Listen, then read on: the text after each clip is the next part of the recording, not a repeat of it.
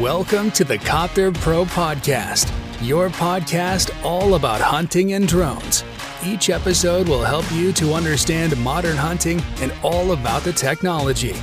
Let's change the game.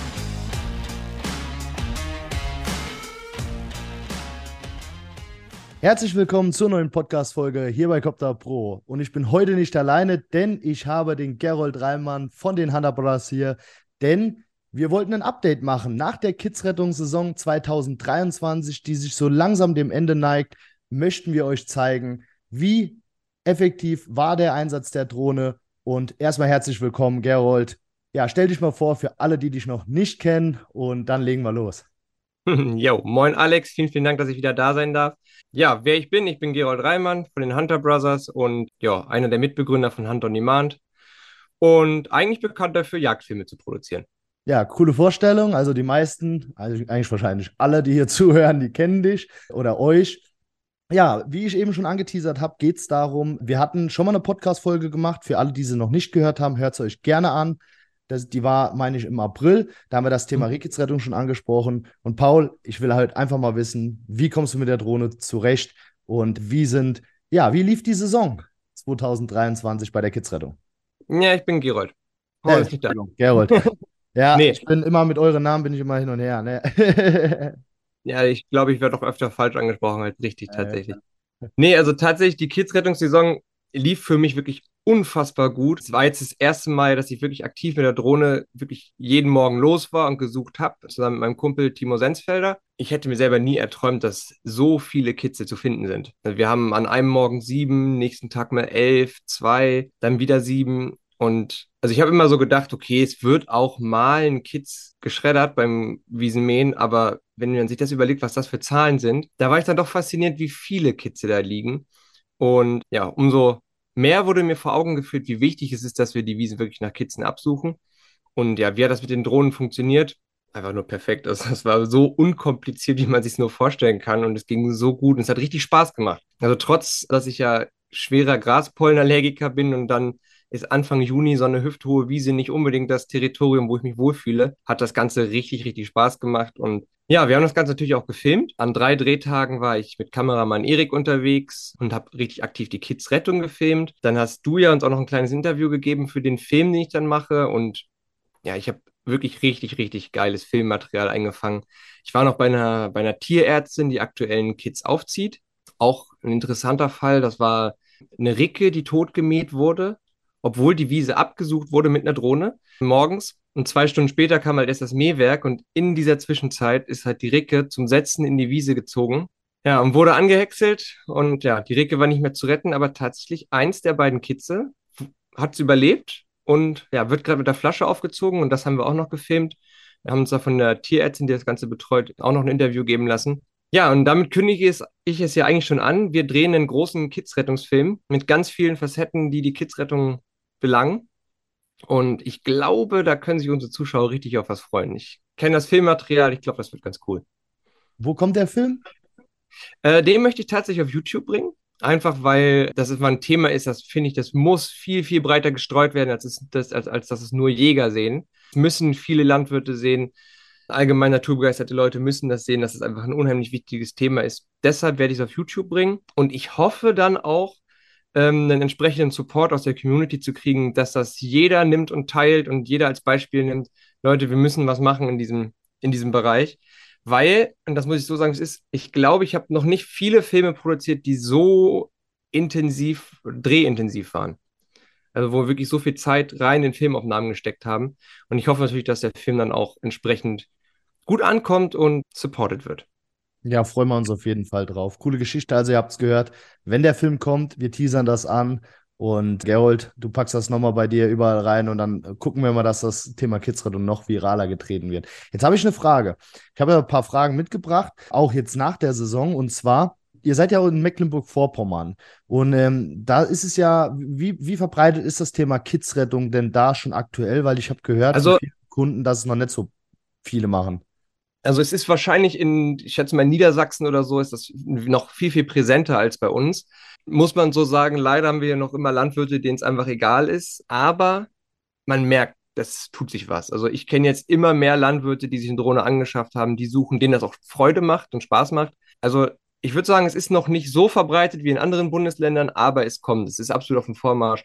Vor allem die, die großen Güter, also wenn ich jetzt zum Beispiel, wo wir auch gedreht haben, Guto und Luco, das ist ein riesen Landwirtschaftsbetrieb, die nehmen das jetzt auch sehr ernst, suchen jede Fläche ab mit der Drohne. Dann Gut Borken, wo wir gedreht haben für die Kidsrettung. Das sind richtig große landwirtschaftliche Betriebe mit ja, über 5000 Hektar teilweise. Die nehmen das teilweise dann doch jetzt schon sehr, sehr ernst und das läuft richtig gut. Was? Also die Anzahl, und da wollte ich auch nochmal drauf zu sprechen kommen, weil wir sind in Rheinland-Pfalz. Rheinland-Pfalz hat so eine Wiese, keine Ahnung, fünf oder zehn Hektar. Bei euch, mhm. als ich bei euch war, da fängst du an, an einem Feld vorbeizufahren, fährst durch drei Orte gefühlt und das Feld geht so mit drumherum und du denkst so, das hat, das hat gar nicht aufgehört, das ist immer noch dasselbe Feld. Wie, ja. ist das mit den, mit den Wiese? Wie groß waren da so im Durchschnitt die Schläge? Oh, die Schläge an sich. Also ich weiß, an einem Morgen haben wir mit einer Drohne 120 Hektar abgesucht und haben da sieben Kitze drauf gefunden. Die 120 Hektar, das waren allerdings, das war nicht ein Schlag, das waren vier Schläge, glaube ich, vier Wiesen. Aber vier ist ja trotzdem bei uns, ja. keine Ahnung, 20, 30. ja, das ist bei uns in Vorpommern einfach so. Ich kann da mal ein Beispiel nennen. Ich war mal bei einer Maisernte. Da riefen sie mich an, Gerold, du musst kommen, hier sind richtig Schweine drin. Wir sind hier seit einer Woche an diesem Feld am Häckseln. Und heute, heute kommt das letzte Kabel und die Schweine sind alle gar nicht rausgerannt, äh, wenn wir über die Tage gehäckselt haben, sondern die sind jetzt alle in diesen letzten paar Hektar, die jetzt noch stehen, versammelt. Ja, das war tatsächlich ein Feld, das waren 800 Hektar, zusammenhängende Maisfläche. Ja, und das war wirklich damals so. Eine Woche lang haben die, haben die Häcksler gearbeitet, Tag- und Nachtschicht. Und dann standen die letzten drei Hektar. Ich kam da an und wirklich gefühlt waren alle Schweine, die auf diesen 800 Hektar drin steckten, jetzt in diesen letzten paar Hektar drin. Und das war wirklich die spektakulärste Maisernte, auf der ich je war. War auch Gott sei Dank so, dass wir nur zwei Schützen waren. Ich mag das nicht, wenn wir bei Maisernte so viele Leute sind, weil es einfach gefährlich wird. Ähm, bin ich lieber mit ein, zwei richtigen Profis unterwegs, wo man weiß, der hat die Coolness, wenn die Schweine kommen, dass er nicht aus Versehen Richtung Maschine geschossen wird oder ähnlichem. Genau. Aber das war so ein richtig krasses Beispiel für, wie Feldjagdentwicklung Vorpommern teilweise sein kann. Krass, bei uns haben die Reviere 800 Hektar. So, und, die äh, großen. Die, die Gro ja, die großen. Ne? Und jetzt stell dir mal vor, einen Maisschlag. Also, Leute, die hier zuhören, wer eine Hundemeute hat und 800 Hektar mal drücken will, der sagt dann gerne Bescheid. da braucht man ein paar. Du hast es gerade angesprochen. So, vier Schläge, 120 Hektar, meiner Meinung nach schon riesengroß. Ihr habt das geplant geflogen als Mission oder händisch? Ja, also wir haben das als äh, Mission geflogen. Das war jetzt auch für mich das erste Mal. So Drohne fliegen, das kenne ich ja schon so ein bisschen von meinen Videoaufnahmen. Dafür habe ich ja immer meine Drohne steigen lassen und mal ein paar schöne Szenen eingesammelt. Jetzt mit so einer geplanten Mission, wo man dann wirklich auf der Karte korrekt absteckt, wo soll die Drohne langfliegen, ja, welches Gebiet soll sie genau absuchen, war das erste Mal für mich und ich war richtig fasziniert, wie gut das geht. Also es ist ja sowas von kinderleicht, sobald das Ding in der Luft ist, machst du ja wirklich gar nichts mehr, außer auf diesem Bildschirm zu gucken und zu gucken, wo liegt denn das Kitz. Ja, geil. Und das hat auch super funktioniert. Also habt ihr mehr Verlust gehabt oder sowas? Gar nicht. Gar nicht. Also, also das ist wirklich krass. Mein Kumpel Timo, mit dem ich jetzt die Tage unterwegs war und gesucht habe, der macht das schon seit vier Jahren äh, mit einer jetzt vier Jahre alten Mavic Advanced. Und die sagen, dass sie um, also wahrscheinlich eine 100-prozentige Quote haben. Also sie sagen zumindest, die Flächen, die sie absuchen, haben sie noch nie eine Meldung gehabt, dass dann doch noch was drin war. Und das war jetzt wo, bei den Drehtagen, wo ich jetzt dabei war, auch so. Ja. Und das ist halt auch gut, wenn wir hier auf den großen landwirtschaftlichen Betrieben sind, die das dann ernst nehmen, da kriegst du halt das Feedback von den Treckerfahrern. So, ja, ja. Und dann, und das ist wirklich, das ist wirklich gut und interessant. Und ja, wir haben wirklich eine 100%-Quote zu verzeichnen, sofern man halt alles bemerkt. Ne? Ja, ja, klar, das. Ich habe schon unterbrochen, sorry. Nee, nee, nee, nee. Also sofern man alles bemerkt, weil es ist ja manchmal so, es passiert halt ja wirklich auch in der Landwirtschaft. Es ist nicht so, dass sie alles merken, was dann wirklich gehäckselt wird. Das passiert halt leider manchmal einfach auch. Das ist dann das Resultat, oder beziehungsweise das Resultat davon ist dann halt, dass wirklich mal äh, tote Tiere mit im Silo sind. Wollen die Landwirte verhindern, versuchen sie auch, aber manchmal passiert es halt einfach. So, und das sind dann die Fehlerquoten. deshalb diese 100 Prozent, auf die, die wir uns da jetzt berufen, das ist halt nur das, was wir mitbekommen haben. Es wurde nichts gehäckselt, was mitbekommen wurde. Ob vielleicht was gehäckselt wurde, was keiner mitbekommen hat, weiß man halt nicht. Aber Fakt ist, wir haben Kitze gesucht, wir haben Kitze gefunden und es wurde nicht bemerkt, dass doch eins gehäckselt wurde. Ja, und gerade bei so einer Menge denke ich, wenn du sagst sieben Stück, zehn Stück, elf Stück in der Fläche, das würde man schon merken. Also Ja. da spätestens beim Schwaden oder sowas würde das, äh, würde das auffallen. Jetzt noch eine nächste Frage, was mich da extrem interessiert, weil wir haben auch ganz viele Zuhörer aus Mecklenburg-Vorpommern, die vielleicht am Überlegen sind, sich so eine Drohne zu holen. Nur, da ist es natürlich immer so, du hast einen Drohnenpilot, vielleicht auch zwei, du und Timo jetzt. Aber wie kommt ihr zurecht mit so riesen Flächen? Weil bei uns, ich sag mal so, da haben wir manchmal 200, 300 Meter, die wir laufen und dann holen wir das raus. Und das Fliegen ist ja nicht das, das Lange, sondern es ist eigentlich ja das Rausholen. Wie habt ihr denn das gelöst? Ja, Richtig. Timo hat da zum Beispiel die Lösung, die, das ist mit den Landwirten da abgesprochen, die fahren mit zum Gator die ganze Zeit der Drohne hinterher. Das Ah, heißt, einer, ein, einer steht am Auto und lenkt die Drohne, ist mit Funk mit ihm verbunden und er fährt einfach mit dem Gator mitten ins Feld und bleibt immer so, dass die Drohne maximal 100, 200 Meter von ihm entfernt ist und fährt dann, wenn die Drohne stehen bleibt, sofort hin, dass du halt möglichst viel Akku sparst, weil das ist ja der entscheidende Punkt. An, wenn du 120 Hektar absuchst, brauchst du halt einfach die Akkukapazität der Drohne und dann kannst du dir halt einfach keine langen Standzeiten erlauben. Das Mhm. heißt, sobald die Drohne stehen bleibt, fährt er los, fährt dahin und kriegt dann per Funk jetzt noch drei Meter, vier Meter, da liegt das Kids. Und so, das ging richtig, richtig schnell. Und ich glaube auch, dass das im Film, wenn er dann, fertig ist, auch ganz gut rüberkommt. Ja, das, das machen wir tatsächlich auch mittlerweile. Wir fahren einfach mit dem Rhino, also mit so einem, mit so einem, wir haben auch so einen Buggy oder halt Ja. mit einem Quad da rein. Jetzt eine andere Frage. Was macht ihr mit den Kitzen? Tut ihr die abdecken oder setzt ihr die hinten auf die Ladefläche und fahrt da mit denen? Genau, wir haben die jetzt in so weichen Hundetransportkisten, also die so faltbar sind aus Stoff. Da haben wir die reingesetzt und dann ins Gebüsch gestellt und also richtig eingesperrt, weil halt, es gibt halt diese Fälle, wenn du halt einen Tuppen draufsteckst zum Beispiel, dass sie sich halt wirklich da rauswöltern und dann wieder in die Fläche reinlaufen. Und das ist halt so, wenn das Kids in diesem abgeschlossenen Hundeboxen drin ist und dann ins, ins Gebüsch gestellt wird, dann sind die halt erstmal gefangen. So, da können die nicht raus. So, und dann halt ist ganz entscheidend, dass du halt wirklich, sobald die Maschine vom Feld runter ist, Tüte auf und das Kids raus kann raus, ne? Das ist halt das Allerwichtigste, weil es ist ja auch so, ein Kids braucht ja sehr regelmäßig Milch, Muttermilch. Und wenn man jetzt zum Beispiel jetzt mal denkt, das Kids liegt schon seit zwei Stunden in der Wiese, ohne Kontakt zu Ricke gehabt zu haben, wird dann gefunden und gefangen und dann wird erst eine Stunde später gemäht. Das dauert dann zwei Stunden. Das ist dann schon relativ lange für so ein Kids. Und dann ist auch wichtig, dass man sich, sobald die Maschine runter ist, halt beeilt, dass das Kitzel wieder zur Mutter kommt. Ne? Habt ihr die Kitze dann, äh, weil ich kenne ja ein bisschen die Fläche MacPom, die sind ja relativ groß. Habt ihr dann überall so kleine Heckenstreifen, wo man die mal unterstellen kann, weil in die pralle Sonne stellt man sie ja auch nicht? Richtig, nee, also wir haben die dann schon einfach in den Hecken. Es ist ja auch meistens so, dass die Kids relativ in Heckennähe liegen. Oft. Mhm. Also ich hab's, wir hatten jetzt wenig Fälle, dass die wirklich mitten in den Riesenflächen liegen, sondern dann liegen die halt irgendwo relativ nah am Einstand, wo die Ricke den Tag verbringt. Ja, So, und cool. dann haben wir, dann haben wir die Kisten halt oder die Boxen ja in die Hecke gestellt, in Schatten. Ja. Und es war auch zweimal tatsächlich so, dass als wir dann nach dem Mähen an der Kiste ankamen, um das Kids rauszulassen, stand die Ricke unmittelbar an der Kiste. Die werden ganz schön böse, ne? Ja, Ich habe, ich habe, ich müsste da mal ein Video drüber machen oder vielleicht schicke ich dir die Aufnahmen mal. Ich habe zweimal eine Ricke gehabt, da bin ich ganz tief mit der Drohne runter, weil das Kitz schon relativ groß war. Und das, die standen an so einer Rapskante. Da habe ich gesagt, okay, dann jagt die jetzt da rein, weil der stand schon mal mehr da. Dann fährt er da langsam und ich gucke, dass ich die im Raps reintreibe. Und ich war echt tief und da hat nicht viel gefehlt. Die ist hoch auf die Hinterläufe und hat nach der Drohne getreten. krass. Ja, habe ich zweimal jetzt gehabt. Die hat mir fast die Drohne. Und einmal, wie sie hochspringt, habe ich auch noch ein Video und hat auch ein äh, Kollege von mir mir geschickt. Da siehst du die Drohne, da, das filmt jetzt jemand anderes, nicht die Drohne. Wie, wie die Drohne so steht, geht runter, will die vertreiben.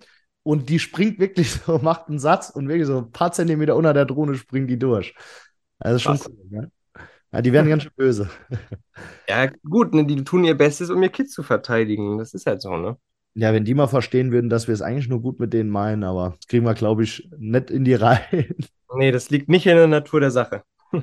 Jetzt noch eine andere Frage. Bei uns war das so, dass die Kitze teilweise, also wir hatten, wie du gesagt hast, ganz frisch geborene äh, Kitze, aber auch parallel hatten wir noch, ja, ich sag mal, re- relativ große Kitze und ganz spät jetzt auch noch, also wirklich so Anfang Juni, Mitte Juni, noch dicke Ricken. Mhm. War das bei euch auch so, dass das so verteilt war oder konntet ihr sagen, boah, das war fast alles gleich?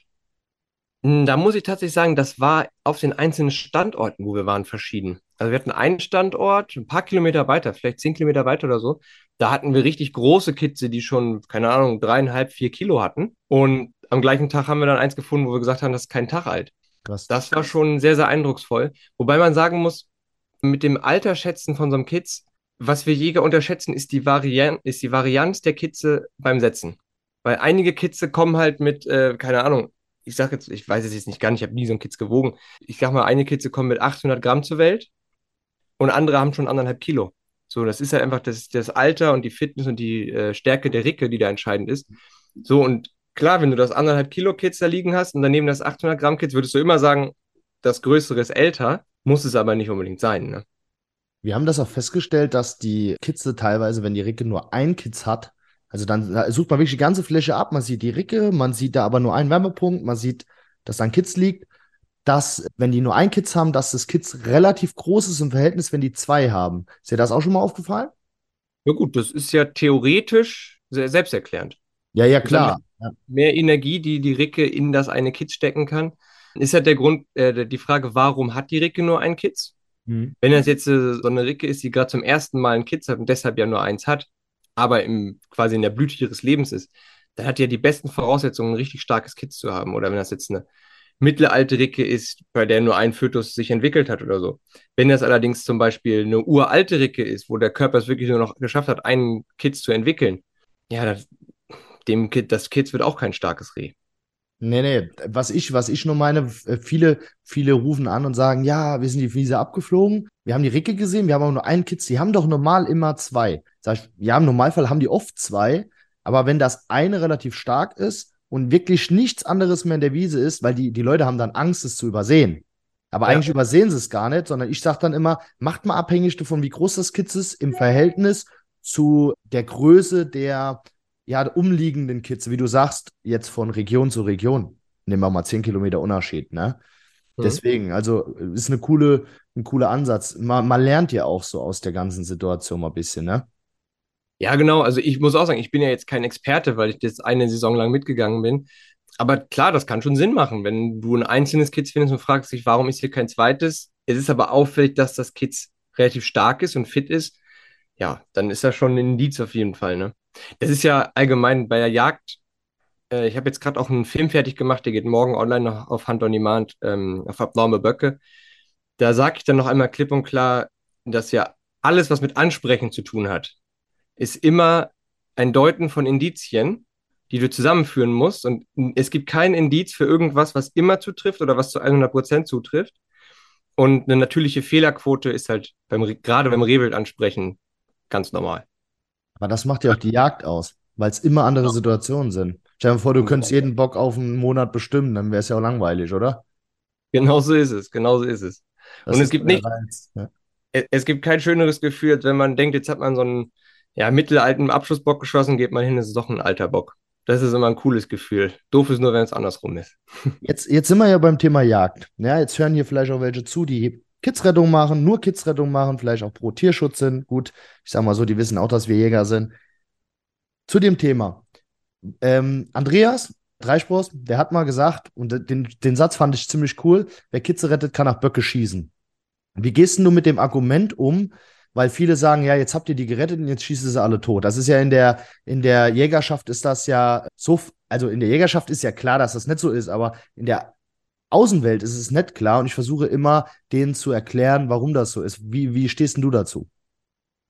Ja, also letzten Endes ist es äh, für uns Jäger selbstverständlich. Also ein Kitz, das zerschreddert wird beim, beim Wiesenmähen, stirbt vollkommen umsonst wird keiner, wird keiner Verwertung zugeführt, nichts. Es stirbt einfach vollkommen umsonst. Hinzu kommt der Aspekt, dass es der Ricke danach ja richtig schlecht geht. Erstens aus Psyche. Äh, die Mutter-Kind-Bindung ist jetzt zu dem Zeitpunkt noch ganz immens. Und zweitens halt auch körperlich. Wenn die Milch nicht mehr abgesaugt wird, kriegt die Ricke eine, ja, in der Landwirtschaft würden wir sagen, sagen äh, Euterentzündung. Das kann teilweise zum Tod führen von der Ricke. Äh, das ist auch so ein Argument. Und natürlich ich, ich weiß als Jäger als Argument, dass wir, also wir, wir Jäger führen das Argument an, wir müssen Bestände reduzieren, damit es nicht zu viele werden, damit die Tiere, die es gibt, gesund bleiben. So, jetzt klar kann sich hinstellen, ja, dann können sie doch alle gehäckselt werden, ist doch auch egal.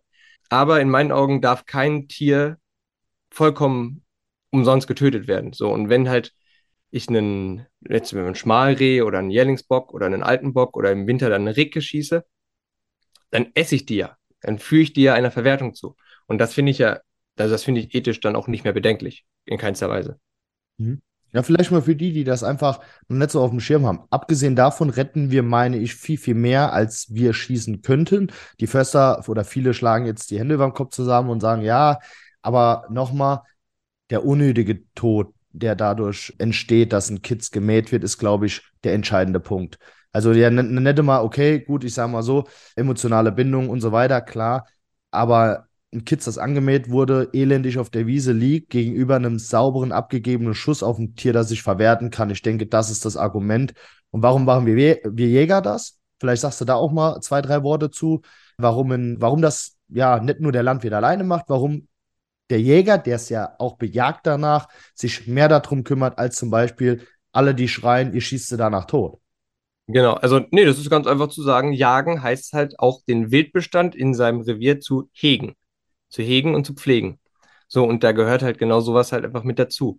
Und wie du schon sagst, eigentlich ist ja der Landwirt dafür verantwortlich, auch, also auch rein rechtlich gesehen haben wir Jäger damit eigentlich nichts zu tun. Es ist Aufgabe des Landwirtes, dafür zu sorgen, dass er, ja, sein, sein, sein alle, wie ist es rechtlich, rechtlich definiert, du kennst dich da besser aus, dass er alle ihm zur Verfügung stehenden Maßnahmen ergreift, den genau. unnötigen genau. Tod zu verhindern. Es gibt ja einmal Naturschutzgesetz und Tierschutzgesetz. Äh, das Töten eines Tieres, eines Wirbeltieres ohne vernünftigen Grund ist verboten. Ja, so und in dem Sinne ist das, muss der Landwirt im Prinzip die Fläche absuchen und ich sage jetzt mal in Anführungszeichen, alles Menschenmögliche machen. Jetzt mittlerweile halt das Thema Drohne. Früher sind sie viel durchgelaufen, aber das kann halt rechtlich nicht belegt werden, dass man dort, da durchgelaufen ist.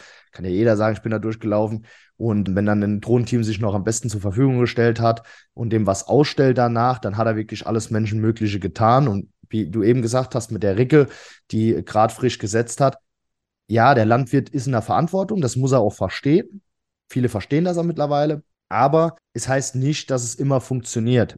Es ist aber auf jeden Fall, es wurden dann sagen wir mal, und wenn es nur eins ist, das gerettet wurde gegenüber allem, das äh, totgemäht wurde nachher, weil man es vielleicht übersehen hat. Wir sind ja alle nicht fehlerfrei. Aber du sagst es, der Landwirt ist in einzig und allein verantwortlich dafür. Und der Jäger macht das aus Hegegründen. Vielleicht äh, fasst du das Ganze noch ein bisschen weiter aus, dass die Leute das äh, verstehen. Ja, genau. Also es ist einfach, ähm, wie gesagt, rechtlich hat der Jäger damit nichts zu tun, aber als Jäger hast du ja die Aufgabe, deinen Wildbestand zu hegen und zu pflegen, das habe ich ja gesagt. Und du willst ja als Jäger die Verantwortung, du hast ja die Verantwortung, wenn du dir ein Revier gepachtet hast oder eine Eigenjagd hast, hast du die Verantwortung, du bist für den Wildbestand in diesem Revier verantwortlich. Und du bist dafür verantwortlich, dass es den, dem Wild dort gut geht und dass es gesund ist, dass es keine Überpopulationen gibt, dass, es, dass sie nicht krank werden, etc. So, und da ist es ganz einfach auch Teil der Aufgabe, unnötiges Tierleid zu verhindern. Und das kannst du, also da ist ja die Kidsrettung einfach ein Mittel der Wahl, eben um halt das vor sich hin vegetierende Kids, das da angemäht wurde, ja, um das zu verhindern und die Euterentzündung der Ricke zu verhindern, etc. Ja. Nee, cool. Das ist auf jeden Fall, man, man geht ja nicht auf der einen Seite hin und kehrt und schaut, dass man kranke Stücke erlöst, dass man bei Wildunfällen Stücke erlöst, relativ zeitnah und dann wird ein Kids da übermäht und es interessiert halt einfach keinen.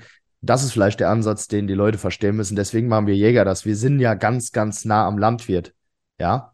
Und Wild ist irgendwo dem Jäger zugeordnet. So können wir das, glaube ich, irgendwo stehen lassen. Cooler Ansatz, äh, Gerold. Finde ich, finde ich mega. Dann mit die Leute das einfach mal sehen, weil die sehen eure Jagdfilme dann sagen die, ja, die schießen ja so viel Böcke, ja, auch in der Kidsrettung. Ja, und äh, gehen dann auf der anderen Seite Kids retten. Jemand, der gar nichts damit zu tun hat, versteht das vielleicht gar nicht, ne? Und hier hören ja, ja auch Leute zu, die vielleicht außenstehend sind. Wir haben noch eine Frage. Technik. Ja, wir sind ja hier ein Drohnen-Podcast, wir haben viel über das Thema Jagd gesprochen und so weiter. Jetzt mal Buddha bei die Fische, sagt mal, oder ehrlich, ehrliche Meinung. Wie einfach war das? Ihr habt die Mavic 3 Thermal eingesetzt. Du hast eben schon was gesagt zur Flächenplanung. Wie kamst du damit zurecht? Weil du hast ja auch nicht viel Zeit gehabt zu üben, glaube ich. Ne? Also ich habe ja vorhin gesagt, Timo hat von sich aus eine vier Jahre alte Mavic Advanced. Mit der haben wir die ersten Tage gedreht. Und dann habe ich gesagt, du probieren wir mal die neue aus, die Mavic 3 Thermal. Und da war es tatsächlich so, wir sind damit geflogen und Timo war sofort Feuer und Flamme und yo, die braucht er jetzt auch. Also von der Bedienung her halt einfach kinderleicht und die Bildqualität grandios. Also wirklich, also ich ja, ich bin kein Drohnenexperte, wie du es bist, aber ich kann mir nicht vorstellen, dass es da viel, viel Luft nach oben gibt, weil es wirklich, es war kinderleicht. Es war kinderleicht. Und wir sind immer geflogen auf ähm, 50 Meter Höhe. Mhm. Ja, und dann habe ich es irgendwann mal ausprobiert auf 80 Meter Höhe, wo du eine viel größere Fläche mit einem Flug ab, absuchen kannst. Und du siehst die Kitze teilweise besser als auf 50 Metern Höhe. Und, ähm, Was ich mal sage, es fliegt höher. ja, also wirklich, und teilweise bin ich, wo das Gas noch relativ niedrig war, dann auch auf 100 Meter Höhe ge geflogen, um, um einfach um Zeit zu sparen. Und das ging ganz hervorragend. Und ja, gerade mit der geplanten, mit dem geplanten Flug, mit der Mission, das ist, das ist, das ist wirklich, das ist kinderleicht, kann ich wirklich jedem empfehlen. Und jetzt vielleicht zu, zu der Vorbereitung. Du hast ja in der letzten Folge gesagt, du hast den Drohnenführerschein gemacht. Ne? Mhm. Und ich gehe mal davon aus, also du hast ja von uns auch die Online Academy bekommen, also die Copter Pro Academy, unser Vorbereitungskurs. Vielleicht mal zwei, drei Worte dazu, wie, wie läuft das so mit so einem Online-Kurs ab? Ja, wie läuft das mit dem Online-Kurs ab? Du klickst dich da rein und guckst dir das ab an. was, was, was gut erklärt, sagen wir es mal so. Ja, ja, klar, also es war super gut erklärt. Also ich bin ja nur relativ Neuling auf dem Gebiet und da gab es wirklich keine Fragen mehr danach und ich wusste einfach, was ich machen muss oder wie ich es machen muss. So grob hat man ja eine Idee, wie es funktionieren soll. Das läuft schon echt gut mit den, mit den Academies. Wie habt ihr, wie habt ihr das im, im Prinzip gemacht? Ich habe in der Academy auch erklärt, hier die Missionsplanung. Habt ihr die Felder jetzt vor Ort geplant oder habt ihr die vorher äh, zu Hause geplant? Das haben wir vorher ganz entspannt zu Hause gemacht und hat funktioniert auch mit Höhe und so. Gut, ihr habt nicht viel Höhenunterschied bei euch, oder? Ja, richtig. Also, ob du jetzt hier äh, auf vier Meter über normal Null bist oder auf acht Meter oder zwölf Meter, das spielt ja relativ keine Rolle. Okay, gut, bei uns ist das ein bisschen anders. Oder wir haben ja auch Kunden in Österreich oder so. Jetzt gibt es ja bei der Mavic 3, habe ich auch schon mal eine Folge zugemacht, so ein Echtzeitfolgen. Das heißt, die folgt dem Terrain automatisch, die misst das quasi. Also, falls mhm. ihr jetzt auch mal irgendwo unterwegs seid, wo bergig ist, geht auch da. Und bei uns ist das ja, bei uns geht's noch, aber also im Süden von Deutschland ist das schon Must-Have, weil sonst hast du so einen Höhenunterschied, da kracht dir das Ding halt, ja, kracht jetzt nicht da rein, aber es wird schon eng im Boden, sagen wir es mal so. Ja, ja, ja, kann ich mir vorstellen, aber habe ich halt hier als Vorpommern fast nichts mit zu tun. Wie ist denn das mit der Flächenleistung? Also 120 äh, Hektar habt ihr geflogen jetzt an dem einen Tag. Gut, ihr habt noch Filme gedreht und so weiter. Wie lange habt ihr ungefähr für so eine Fläche gebraucht? Also jetzt als Anfänger, nur dass man mal so eine Flächenleistung hat. Oh, also wir haben immer angefangen, wir haben uns getroffen um, lass mich lügen, 3 Uhr? Ich glaube, 3 Uhr war es. Äh, ja, 3 Uhr getroffen und dann haben wir um 7.30 Uhr kamen immer die Maschinen und dann waren wir fertig. Mhm. So, und die 120 Hektar an dem Morgen, ähm, ja, da haben wir, ja, ich würde sagen, ja, die, die vollen vier, vier Stunden gesucht, mhm. haben, das war auch die Advanced, haben aber auch, glaube zwölf Akkus verbraucht dabei. Okay. So, so, und muss man dazu sagen, dieses relativ alte Modell, da ist ja die Akkuleistung viel, viel weniger als jetzt mit der Mavic 3. Also die, die ich jetzt habe, die Mavic 3 Thermal, die habe ich ja, keine Ahnung, 40, 45 Minuten in der Luft. So, wenn es sehr windig ist, dann wird es ein bisschen weniger, aber ja, damit hätte ich wahrscheinlich mit den fünf Akkus, die ich habe, äh, die 120 Hektar an dem Morgen auch absuchen können. Seid ihr auch teilweise mal über Tag geflogen oder äh, nur morgens früh? Die Kids-Rettung jetzt richtig haben wir nur morgens früh gemacht. Und jetzt hatte ich allerdings einmal hier im Nachbarort war eine war Roggenhäckseln und das war das war eine ganz ganz eklige Geschichte. Das war nämlich mannshoher Grünroggen und dann war eine Sau, die krank geschossen wurde, da rein und die haben abends halt aufgehört zu häckseln. So, und da haben wir dann tatsächlich mit der Drohne geguckt und da habe ich, also ja, dann nachts halt geflogen und geguckt. Mhm. Also tagsüber jetzt, tagsüber jetzt nicht bei Sonneneinstrahlung, sondern nachts richtig geguckt und das ging halt auch. Du siehst halt nur den, den warmen Punkt. Tatsächlich lag die Sau dann einfach zehn Meter im Roggen äh, in, in der, neben der nächsten Fahrspur und war verendet. Haben wir dann gefunden. Und da war es auch so, die hätte man am nächsten Morgen, wenn du halt eigentlich nachgesucht hättest mit dem Hund, halt nicht mehr verwerten können, weil sie verhitzt gewesen wäre. Mhm. So haben wir sie jetzt zwei, ja, keine zwei Stunden, eine Stunde, nachdem sie beschossen wurde mit der Drohne nach, oder nachgesucht, ist nicht das richtige Wort, geguckt, ob wir sie damit finden und haben sie ja gleich gefunden. Auf, das war echt. Oder so. ja, ja. Nachsuche ist nicht das richtige Wort dafür. Ja, so haben wir halt auch einfach mal die, die, die, den Versuch gemacht. Das hat super geklappt. Und klar, ersetzt so eine Drohne kein Nachsuchengespann, aber in dem Moment war es einfach eine richtig gute Hilfe. Ja, jetzt gerade, also wir hatten jetzt, ich glaube, zwei Einsätze oder zweimal bei uns im Revier, wo eine Sau sauber hin das Blatt geschossen wurde. Einmal auch in so Roggen. Wir haben halt viel Bio bei uns. und einmal im Raps rein. Und der im Raps rein, das war schon Kamerad, ne? Habe ich auch eine Story gemacht gehabt, vier, fünfjähriger Keiler. Maurice hat übrigens gestern einen sechsjährigen Keiler geschossen, auch so ein Klopper. Der ist aber auf dem, äh, auf dem Hover verendet, also alles gut. Der, den musste man nicht mit der Drohne suchen, aber den anderen, den mussten wir suchen. Und der ist zehn Meter da reingegangen, kein Schweiß, gar nichts, weil der hat nicht hinter das Blatt geschossen, sondern aufs Blatt und das ist ja wie so eine Panzerplatte. Ne? Mhm. Kein Ausschuss auf 40 Meter mit der 3006. Ne? Ich weiß jetzt nicht, was der für Munition schießt, aber ein Vieh gewesen, ne? also war jetzt von 80, 85 Kilo hatte der, ist jetzt nicht so schwer, aber halt alt. Und äh, dann sind wir drüber geflogen, haben geguckt, ja, und lag halt nach 10, 15 Meter verendet. Und da, wenn du schon weißt, dass du so ein Schwein schießt, auch nachts, beziehungsweise auch nächsten Tag mit dem Hund, nachts geht ja kein Nachsuchführer rein, aber nächsten Tag, also möchte ich jetzt nicht unbedingt machen, sage ich mal ganz ehrlich, ne? Ja, ja, ist dann einfach ein beruhigendes Feeling. Ja. Oder man kann dem Nachsuchführer, wir arbeiten hier mit einem Gespann zusammen und die sind total happy und sagen halt, ja, wir kriegen das, wir kriegen das dementsprechend hin, ne? Hm. Nee, gut, dann haben wir die Vorbereitung auf die Saison gehabt. Das hat auf jeden Fall gut funktioniert, wenn ich das äh, richtig raushöre bei dir. Also, ja. dass du, dass du dich ordentlich vorbereiten konntest und sowas. Und DJI Mavic 3 Thermal funktioniert auch. Und jetzt schauen wir mal, vielleicht mal noch so ein kleiner, so ein kleines Anteasern. Weizenschweine ist in Produktion oder was, habe ich gehört, ne? Ja, Weizenschweine ist quasi fertig. Ich muss nur noch schneiden. Ich halte dich davon ab. ja, so ein kleines bisschen ja, aber nein. Also Weizenschweine lief dieses Jahr, letztes Jahr lief es ja richtig ja. beschissen auf. Also wirklich, also wir haben uns gequält, da überhaupt irgendwas zu kriegen. Es war wirklich nicht schön. Es waren ja. ganz wenig Sauen da und die Bedingungen waren immer schlecht. Und das war dieses Jahr einfach anders. Also wirklich okay. einfach anders. Also ja, ich bin gespannt, wenn der Film fertig ist, wie es am Ende aussieht. Fakt ist auf jeden Fall, ich ging ins Feld den ersten Abend nur zum Kontrollieren, wo sind der Fraßstellen, wo sind Wechsel, wo kann man ja. sich mal konzentrieren, hinzugehen. Ja, und ich war wirklich, ich war keine Minute im Weizen, bupp, stehe ich vor so einem 70 Kilo Überläuferkeiler auf 10 Meter. Und ja, da haben wir sehr, sehr cooles Filmmaterial. Paul hat ja auch eine Überläufer-Dublette geschossen. Gab es auch noch nie im Weizenschweinefilm. Und dann auch wieder die Aufnahmen von richtig, richtig kapitalen Rothirschen, die direkt vor uns im Weizen stehen und eh sind, niedergetan sind teilweise. Also ich glaube, der Film wird ganz nett. Also könnt ihr euch auf jeden Fall drauf freuen. Der kommt auf Hand on Demand? Ja, Weizenschweine 9.0 kommt auf Hand on Demand. 9.0. Also nächstes ja. Jahr ist dann. Ja? ja, nächstes Jahr Weizenschweine 10. Wir werden es wahrscheinlich Weizenschweine X nennen. Haben wir uns schon ein ganz cooles Special für überlegt.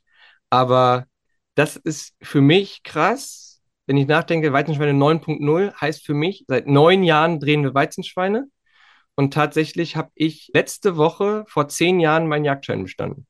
Krass, krass. Ja. Und das ist tatsächlich für mich ein komisches Feeling, dass ich jetzt sage, so, ja, mein Jagdschein habe ich vor zehn Jahren gemacht. Ja, ja.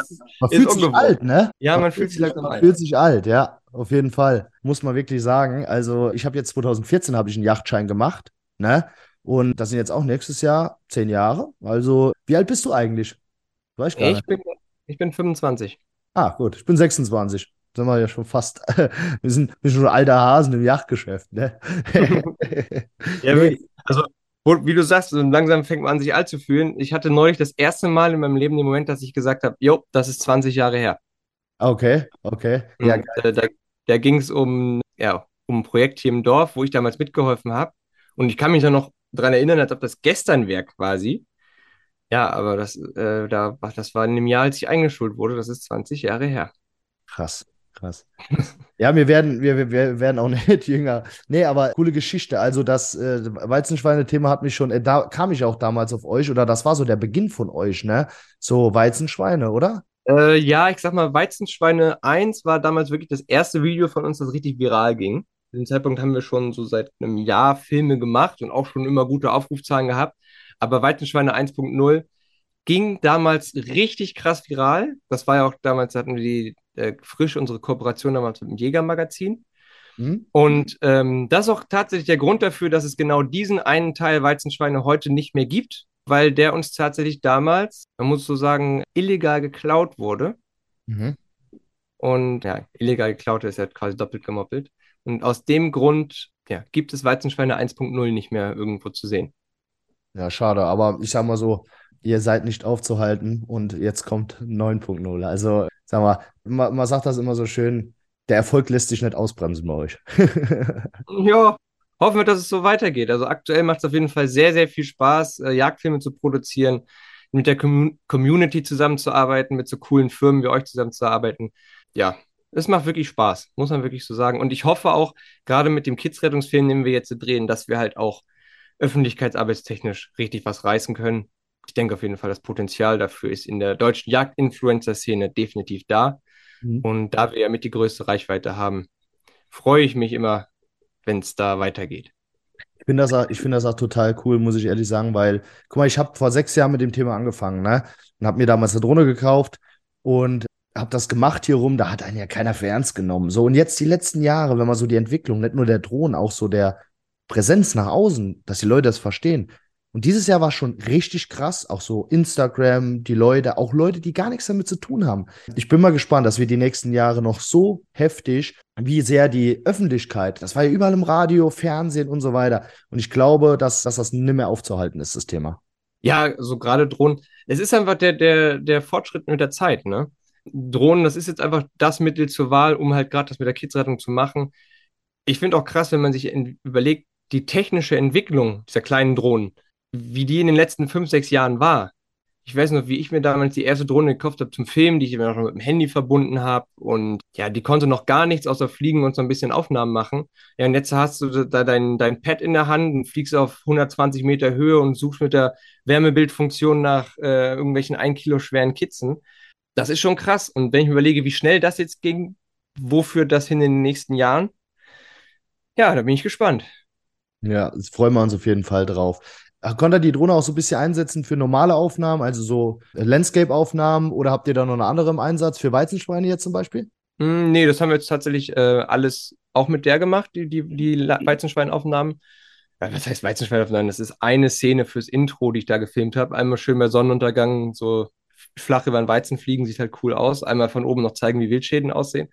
Ja, das ist ja so, die Hunter Brothers Videos sind ja jetzt nicht so schnittbildlastig. Also nicht so viele ein, verschiedene eingeblendete Szenen, sondern wir zeigen ja wirklich einfach nur so, wie wir die Jagd erleben.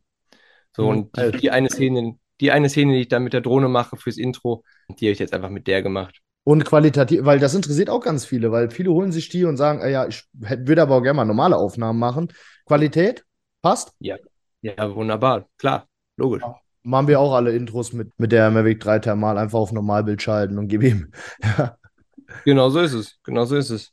Ja, geile Geschichte. Gerold, ey, hat schon wieder mega Spaß gemacht. Man könnte ja wahrscheinlich wieder anderthalb Stunden länger reden, aber ich würde sagen, wir, ja, wir können mal gucken, wenn der Kids-Rettungsfilm online ist, der auf jeden Fall viral getreten werden muss. Das müsst ihr uns versprechen, ihr Zuhörer hier und Abonnenten und Follower und äh, treue Supporter.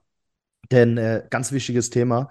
Und äh, äh, Gerold, ich bedanke mich vielmals, dass du hier heute dabei warst. Willst du noch abschließend was sagen? Och, was soll ich abschließend sagen? Ich kann mich auch nur bedanken, dass ich mitmachen darf, darf hier bei einem Podcast. Und ja, ich wünsche allen da draußen, dass sie nächstes Jahr zur nächsten Kids-Rettungssaison auch so geil ausgerüstet sind wie ich dieses Jahr.